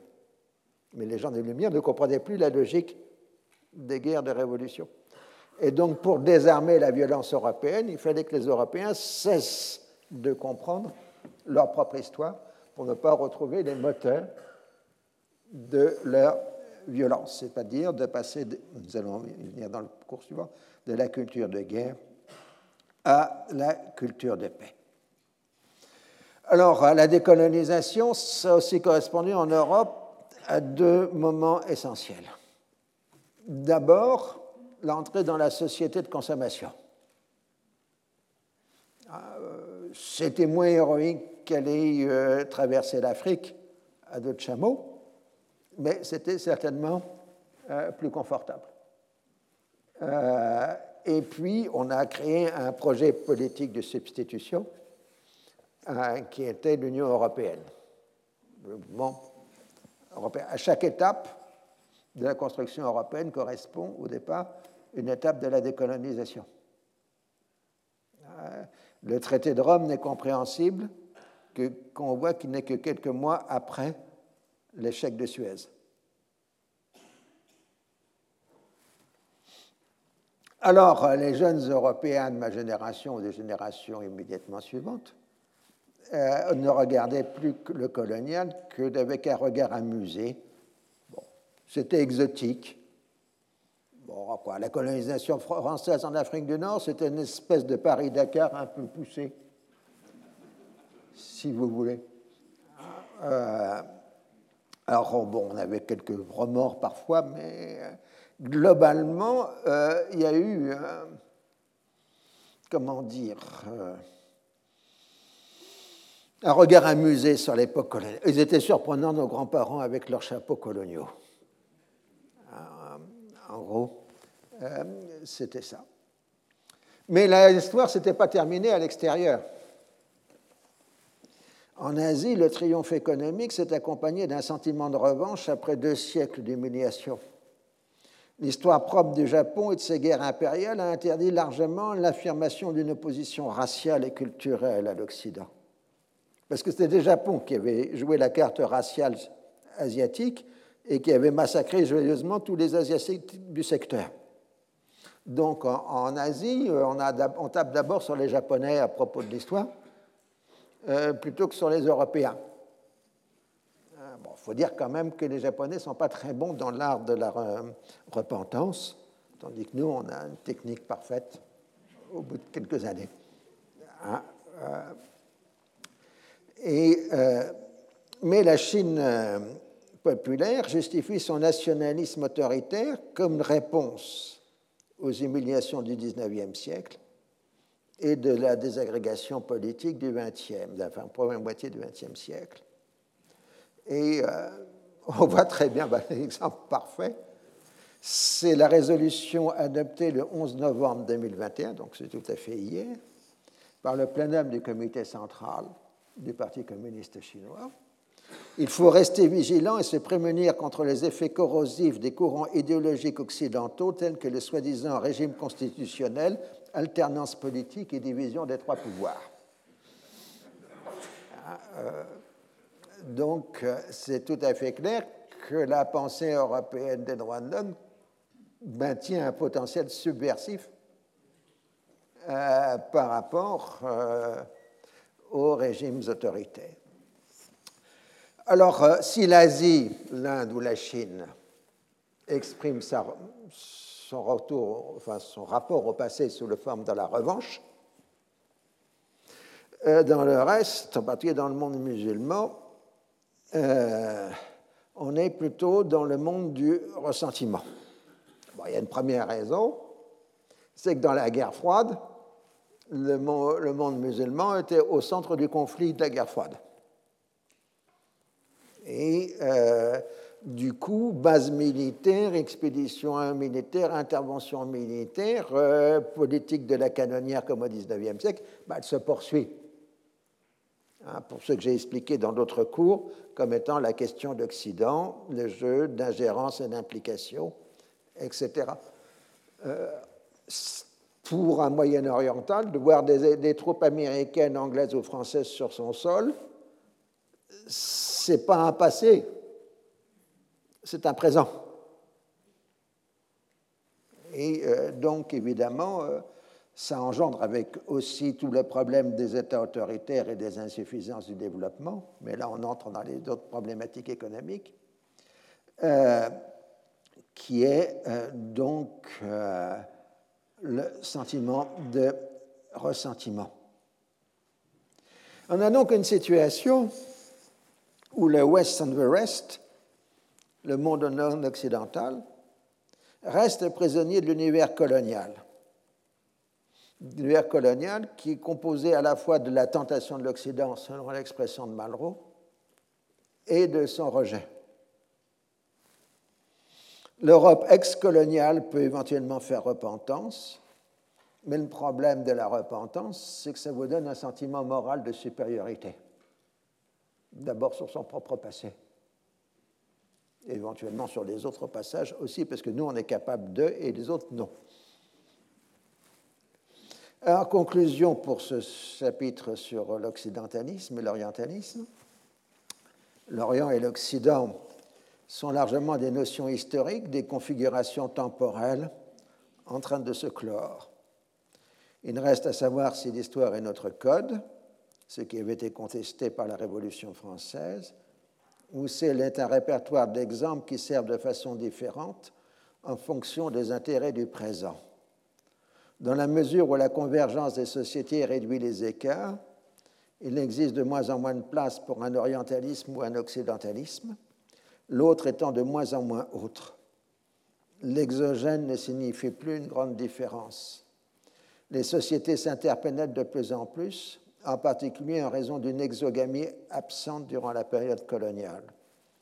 La distinction entre Orient et Occident est en train de s'effacer Foucault dirait comme euh, un dessin tracé sur un sable, sur le, sable d'une plage avant que la marée monte. Et il est probable qu'à la fin du XXIe siècle, cette différence n'existera plus n'existera que dans les dépliants touristiques. Si les deux notions perdent de plus en plus de leur pertinence, ce n'est pas le cas d'un occidentalisme et d'un anti-orientalisme, qui, dans les deux mondes, sont une résurgence des discours authentitaires qui ont fait tant de mal à l'Europe du XXe siècle. La traque en cours de l'exogène largement imaginaire constitue paradoxalement un signe inquiétant de similitude. L'absence de différence est cette fois la marque de peur porteuse de dangereuses dérives, mais elle indique combien maintenant les sociétés se sont plus que rapprochées et vivent maintenant sur les mêmes rythmes. Donc euh, voilà pour euh, occidentalisme et orientalisme. nous abordons un autre sujet maintenant, mais vous verrez qu'il y a quand même une certaine continuité euh, dans le propos, toujours sur le jeu des temporalités. Je vais me retrouver en 1918, je crois, dans un long texte que je vais vous citer, mais qui est absolument extraordinaire, qui est un texte de Sigmund Freud dans Considérations actuelles sur la guerre et la paix, rédigé durant la Grande Guerre. Sans être un apôtre de la pitié, et tout en reconnaissant la nécessité biologique et psychologique de la guerre pour l'économie de la vie humaine, on ne peut cependant s'empêcher de condamner la guerre dans ses fins et ses moyens et d'aspirer à la cessation des guerres. On se disait bien que les guerres ne pourront pas cesser tant que les peuples vivront dans des conditions d'existence aussi différentes, tant que différeront aussi radicalement leurs critères d'appréciation des valeurs en rapport avec la vie individuelle et tant que les haines qui les séparent seront alimentées par des forces psychiques aussi profondes et intenses. On s'était donc habitué à l'idée que, pendant de nombreuses années encore, il y aurait des guerres entre peuples primitifs et peuples civilisés, entre des races séparées par des différences de couleur, voire entre certains petits peuples de l'Europe avancée ou en voie de régression les progrès de la civilisation, explique Freud, euh, pouvaient permettre d'espérer un règlement pacifique des conflits. Je cite. Mais on osait espérer que les grandes nations dominatrices de race blanche, auxquelles est échue la mission de guider le genre humain, bon voilà, maintenant on va démolir en sortant la, statue de Freud, hein, euh, qu'on savait absorber par des intérêts s'étendant au monde entier, auxquels on doit les progrès techniques, leur ayant assuré la maîtrise de la nature ainsi que tant de valeurs artistiques et scientifiques, il était permis d'espérer, disons-nous, que ces nations du moins seraient vidées leurs malentendus et leurs conflits d'intérêts autrement que par la guerre. Chacune de ces nations avait établi pour les individus qui la composent des normes morales élevées auxquelles devaient se conformer dans leur vie tous ceux qui voulaient avoir leur part des biens de la civilisation. Ces prescriptions d'une sévérité souvent excessive exigeaient beaucoup de l'individu. Un grand effort de limitation et de restriction, un renoncement à la satisfaction d'un grand nombre de ses instincts. Il lui était interdit avant tout de profiter des avantages extraordinaires que, dans la concurrence avec les semblables, on peut retirer de l'usage du mensonge et de la ruse. L'État cultivé voyait dans l'observance de ces normes morales la condition de son existence. Il intervenait sans pitié toutes les fois qu'on osait y toucher, voyait même d'un mauvais œil ceux qui voulaient les soumettre à l'épreuve de la raison critique. On pouvait donc supposer qu'il était lui-même décidé à les respecter et à ne rien entreprendre contre elles, car ce faisant, il ne pouvait qu'ébranler les bases de son existence. Donc la civilisation aurait dû supprimer l'équivalence entre l'étranger et l'ennemi. Je cite, On pouvait enfin admettre qu'au sein de ces grandes nations existaient, en formant une sorte d'enclave, certains restes ethniques qui, n'étant pas tout à fait désirables, n'étaient pas admis à prendre une part aussi active que le reste de la population au travail commun, ou n'y étaient admis qu'à contre-coeur, bien qu'ils se fussent montrés suffisamment aptes à s'acquitter de ce travail. Mais pensait-on, les grands peuples eux-mêmes doivent avoir acquis un sentiment suffisant de ce qui les unit et assez de tolérance pour ce qui les sépare, pour ne pas confondre, ainsi qu'il faisait encore l'Antiquité classique, l'étranger avec l'ennemi. Et voilà la catastrophe. La guerre à laquelle nous ne voulions pas croire éclata, et ce fut pour nous une source de déception. Elle n'est pas seulement plus sanglante et plus meurtrière qu'aucune des guerres du passé, à cause de ces terribles perfectionnements apportés aux armes d'attaque et de défense, mais elle est aussi, sinon cruelle, acharnée, impitoyable que n'importe laquelle d'entre elles. Elle ne tient pas compte d'aucune des limitations auxquelles on s'astreint en temps de paix et qui forment ce qu'on appelle le droit des gens. Elle ne reconnaît pas les égards dus aux blessés et aux médecins. Elle ne fait aucune distinction entre la partie combattante et la partie non combattante de la population. Elle viole le droit de propriété.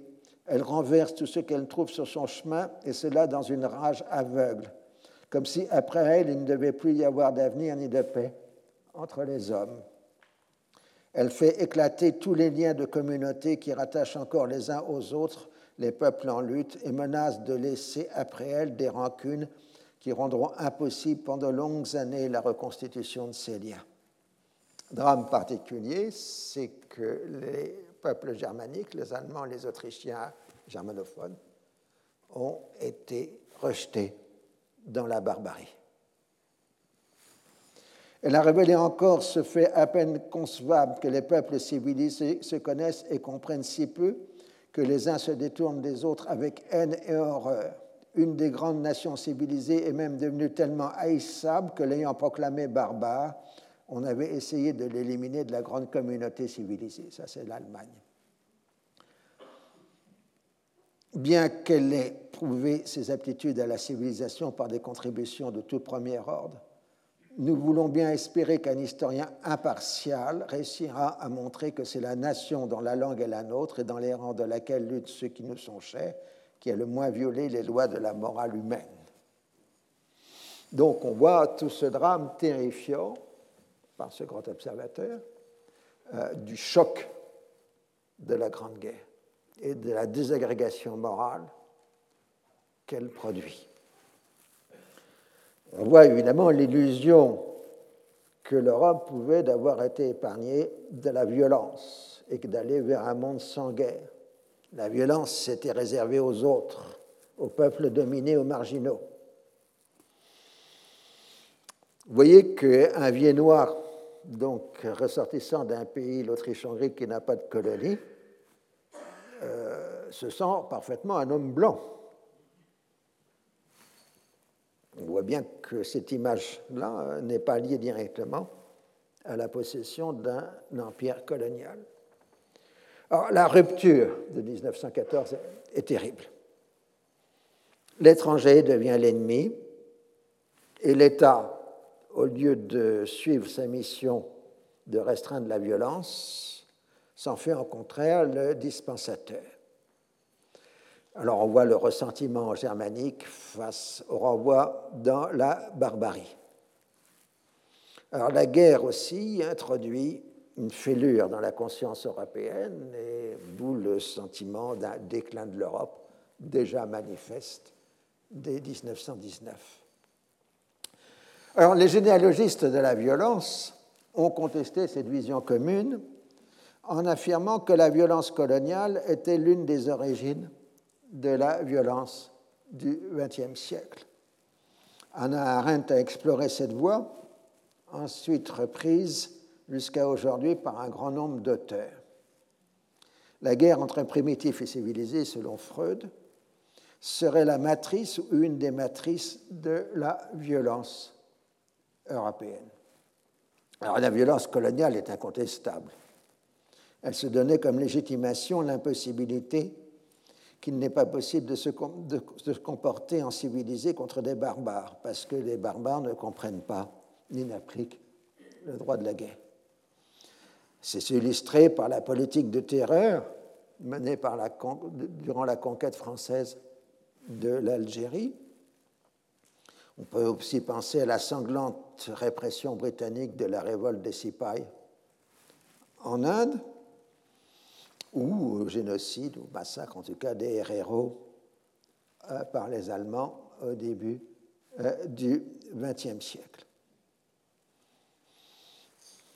Mais dans l'ensemble, les violences coloniales se sont trouvées plutôt limitées et corrigées. Puisque je l'ai dit, euh, le colonialisme, c'est d'abord une domination paternaliste largement fondée sur la négociation c'était aussi une orientation vers le futur, puisque le colonial apportait la modernité et la société coloniale était stratifiée selon une échelle de modernité. Au plus bas, vous aviez les indigènes euh, dans leur jus, si j'ose dire, et puis euh, des stades successifs d'évolués jusqu'à la dernière classe des évolués qui étaient pratiquement devenus des Européens. Donc vous aviez une, échelle sociale qui était définie par une échelle d'évolution. Et on a, on voit évidemment ce jeu vers le futur. Et comme j'ai déjà dit, le colonialisme européen a cette spécificité, c'est la première domination dans l'histoire orientée vers le futur, les autres n'ayant jamais pensé à ce genre d'idée. La première expérience de guerre totale n'est pas en Europe ni dans le système colonial. C'est la guerre de sécession aux États-Unis. Euh, l'armée américaine, en particulier menée par Grant, détruit systématiquement toute l'infrastructure civile du Sud pour détruire la volonté de combat des sudistes. Pour rappel, les pertes américaines dans la guerre de sécession sont supérieures aux pertes américaines des deux guerres mondiales. Ah, ça vous donne les échelles euh, de ce qu'a été la guerre de sécession. Euh, c'est donc la première guerre totale, mais finalement, elle est peu connue en Europe. Et c'est pour ça qu'on n'y pense pas en 1914. Certains peuples, petits peuples d'Europe, peu avancés ou en bonne régression, bah, c'est les Balkans.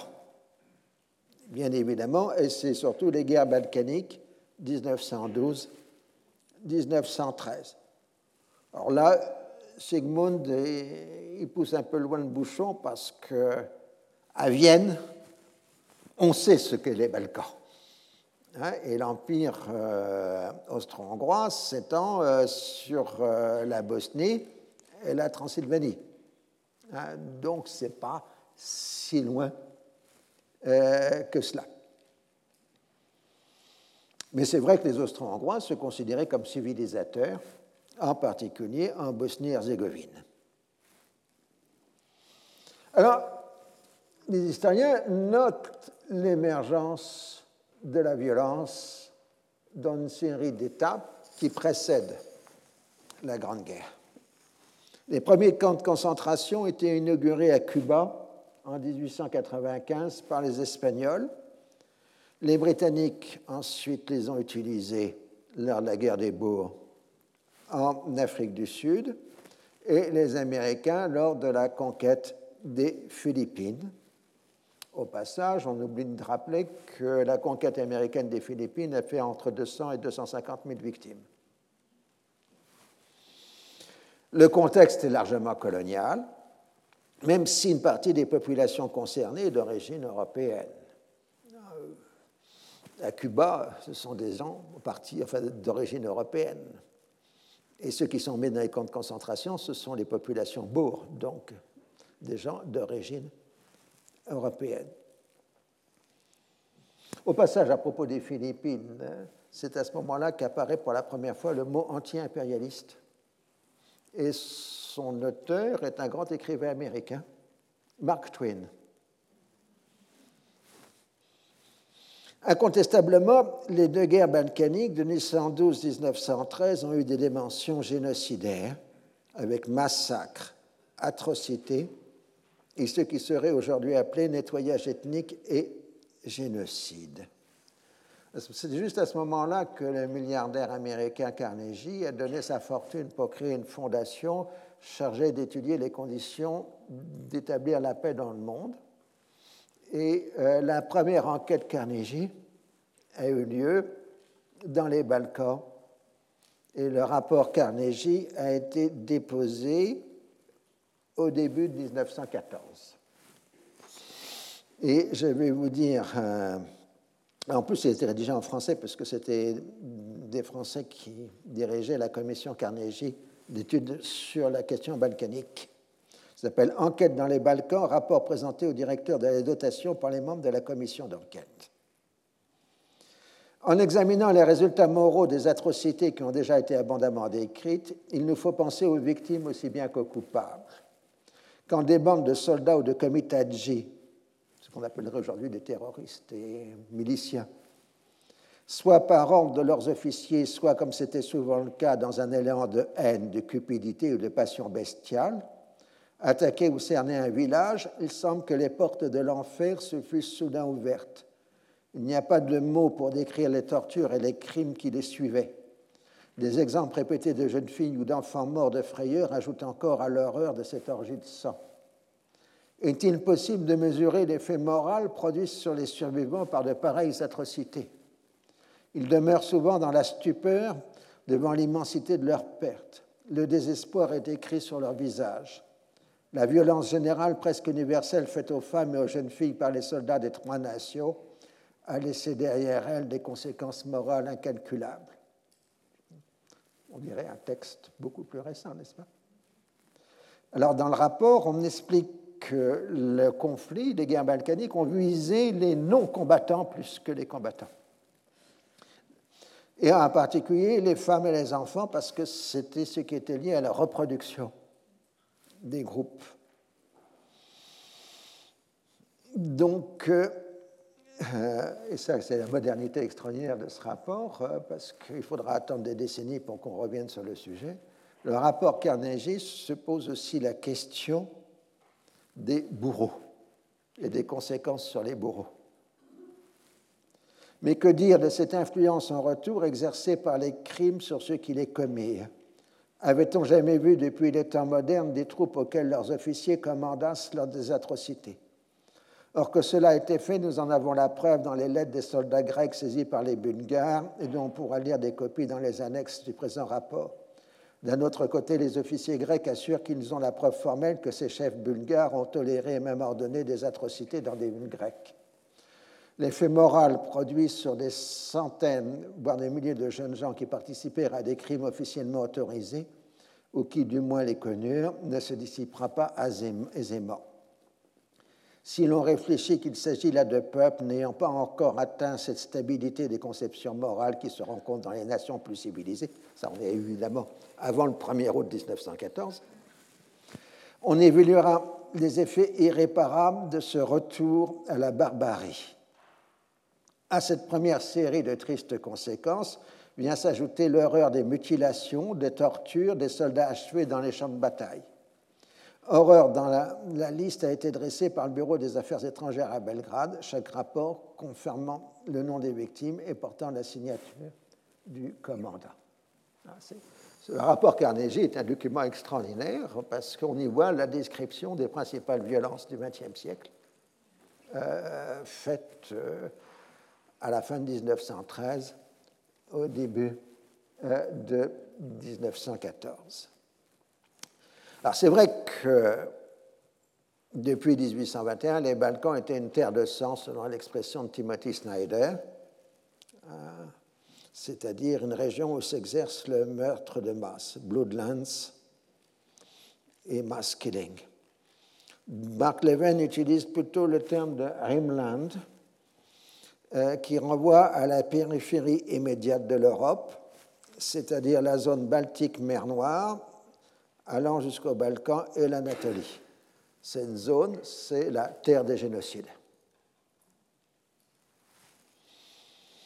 Pour les Européens de 1914, on a vu avec Sigmund, les Balkans n'appartenaient pas vraiment au monde civilisé. Ce n'étaient pas vraiment des Européens. C'était des proches orientaux. Donc, euh, la rupture de 1914, elle est là elle est par l'abandon d'une fiction d'une guerre qui n'opposerait que des armées entre elles, les non-combattants étant en quelque sorte des spectateurs des événements en cours.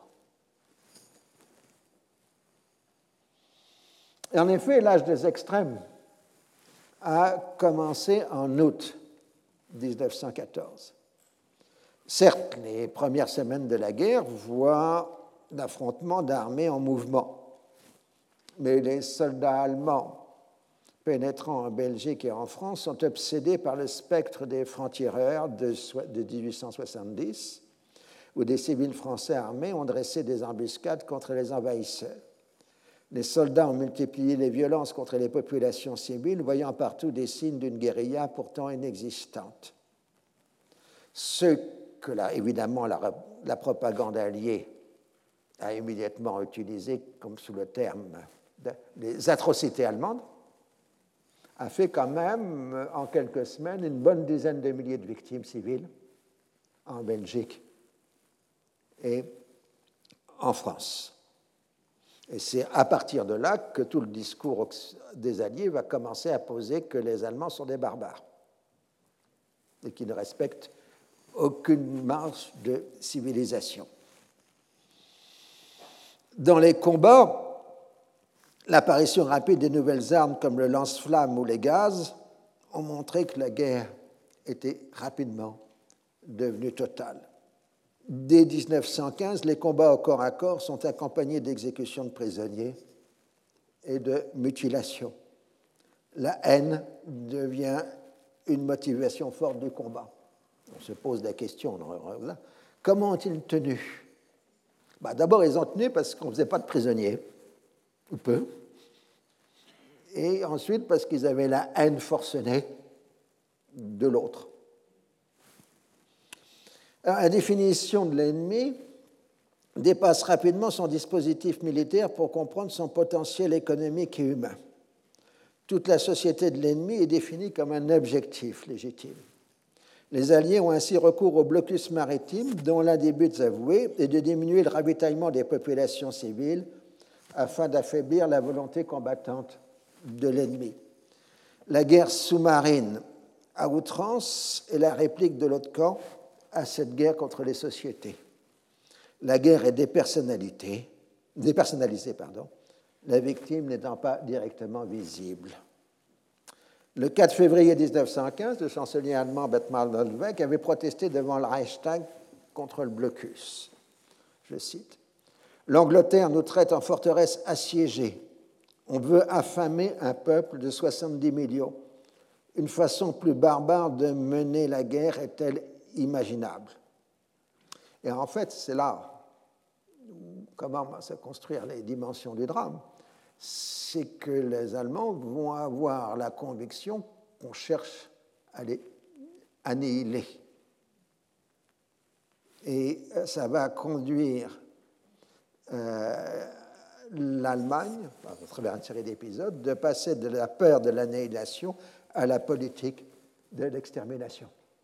Mais vous ne comprenez pas la politique de l'extermination de la Seconde Guerre mondiale si elle ne se fonde pas sur la peur de l'extermination ressentie durant la première. Ainsi que la notion d'espace vital, etc. Parce qu'on a travaillé à affamer le camp ennemi durant la guerre. L'utilisation des dirigeables, des avions et de l'artillerie à longue portée, puisqu'on arrive à avoir des canons à portée de 120 km, abolit la distinction entre le front et l'arrière, puisqu'on peut procéder à distance au bombardement d'agglomération. La destruction physique est moins importante que l'effet supposé sur le moral de l'ennemi d'où cette innovation de la Première Guerre mondiale, ce qu'on appelle l'arme psychologique. Frapper les populations civiles afin de briser leur morale et de pousser l'ennemi à céder. C'est-à-dire la justification de la politique de la terreur. Sur le front de l'Est et dans la guerre ottomane, les violences contre les civils ont pris des dimensions de déplacement forcé de population et de massacres de masse, avec le terrible sort des Arméniens en 1915. Dans ce domaine géographique, les épidémies, la disette et la famine ont fait plus de victimes que les combats eux-mêmes, contrairement à l'ouest de l'Europe. C'est pour ça qu'en fait, on n'arrive pas à calculer le nombre de victimes de la Première Guerre mondiale. Parce qu'on ne sait pas comment intégrer les pertes civiles qu'il y a euh, au Proche-Orient, entre les Arméniens, la famine du Mont-Liban, ainsi de suite. Est-ce qu'on les comptabilise ou non dans le bilan euh, de la guerre? La haine de l'ennemi comprend sa barbarisation. Dès le 8 août 1914, le philosophe Harry Bergson, professeur au Collège de France, mais qui prenait peu de position publique, s'est ainsi adressé devant l'Académie des sciences morales et politiques. Lors d'un débat où il s'agissait de savoir si on devait ou non radier les associés de nationalité allemande. Donc Bergson déclare ceci. La lutte engagée contre l'Allemagne est la lutte même de la civilisation contre la barbarie. Tout le monde le sent, mais notre Académie a peut-être une autorité particulière pour le dire. Vouée en grande partie à l'étude des questions psychologiques, morales et sociales, elle accomplit un simple devoir scientifique en signalant dans la brutalité et le cynisme de l'Allemagne, dans son mépris de toute justice et de toute vérité, une régression à l'état sauvage. Il s'agit d'un des plus grands philosophes européens qui parle à ce moment-là. Et on est le 8 août, c'est-à-dire une semaine après le début de la guerre. La guerre totale signifie que l'on est prêt à utiliser tous les moyens pour détruire l'ennemi. Elle s'accompagne de la haine pour ce dernier, jugé coupable de toutes les abominations, et en même temps, on a une forte image de soi. Français et Anglais mènent la lutte pour la civilisation. Il y a des médailles françaises et anglaises qui portent ça, la guerre pour la civilisation. Vous noterez que ce n'est pas une guerre coloniale, c'est une guerre européenne. Alors c'est vrai que les Allemands, ils sont un peu péchés parce qu'avant 14, ils avaient quand même pas mal défendu la mémoire des barbares. Euh, Arminius qui avait battu les Romains euh, dans la forêt de Teutobourg. Euh, c'était devenu un grand héros allemand. Et il y avait déjà en Allemagne, avant 14, euh, tout un discours de restauration de la barbarie germanique et des cultes nordiques qui existaient déjà en Allemagne avant 1914. Donc ils, se sont fait avoir par leur propre discours. Pour la forêt de Totobo, je rappelle qu'il y a une série sur Netflix qui s'appelle Barbarians, qui évoque cet épisode dans l'histoire. Avec le fait rare dans une série, c'est que les, Romains parlent en latin et les barbares parlent en allemand.